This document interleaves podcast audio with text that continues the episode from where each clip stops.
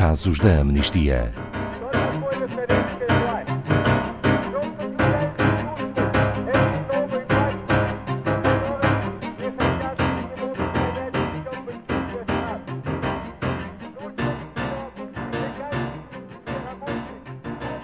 Boa tarde, Pedro Neto, diretor da Amnistia Internacional Portugal.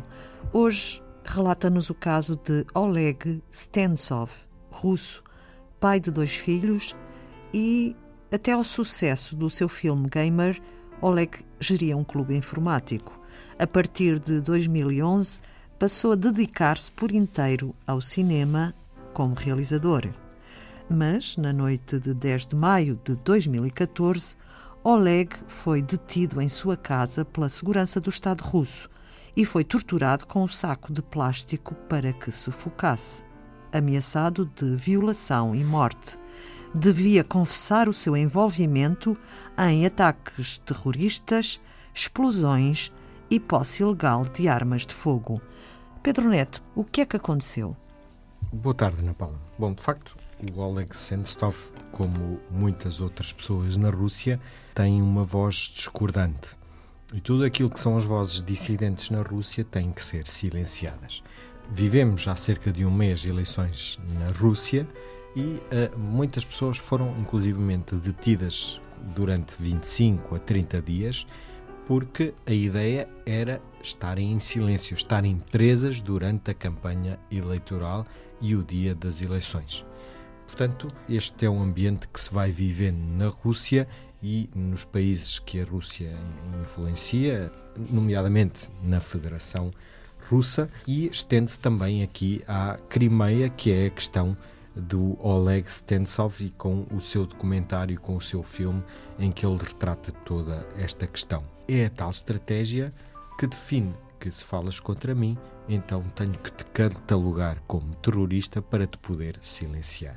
E isso tem acontecido. O recurso à tortura para obter confissões forçadas também tem sido frequente, mas o Oleg mantém-se forte e uh, tem protestado precisamente, faz parte de um grupo, ou melhor, fez parte dos protestos e apoiou os protestos que aconteceram em Kiev, na Ucrânia, uh, devido à anexação da Crimeia, e esse é o único crime, se assim podemos dizer, que ele cometeu.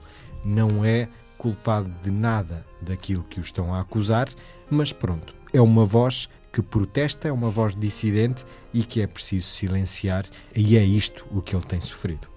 Portanto, Oleg Stensov realizou um documentário sobre a anexação da Crimeia?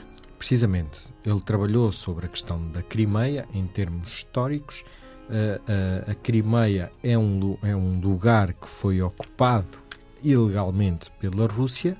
Estão pessoas a serem pressionadas e perseguidas e detidas há uma repressão forte em toda a Crimeia sobre aquilo que está a acontecer e sobre a ocupação russa. Há inclusivamente a continuação da proibição do acesso à região a todos os mecanismos de monitorização de direitos humanos. Não Portanto, entraram lá desde que foi anexada a Crimeia? Precisamente. Não sabem exatamente e, o que se passa lá então? Precisamente. E as redes sociais? As redes sociais vão sendo bloqueadas. A Rússia trabalha muito bem a manipulação e todas estas vozes que nos vão falando de uma outra realidade uh, sobre o que se está a passar na Crimeia tendem a ser silenciadas e também uh, intimidadas e vozes como os dissidentes passam a ser catalogados como terroristas e por isso têm que ser presos. E qual será o futuro de Oleg Stensov? Visto que o processo, o seu processo de julgamento não tem sido justo, não é?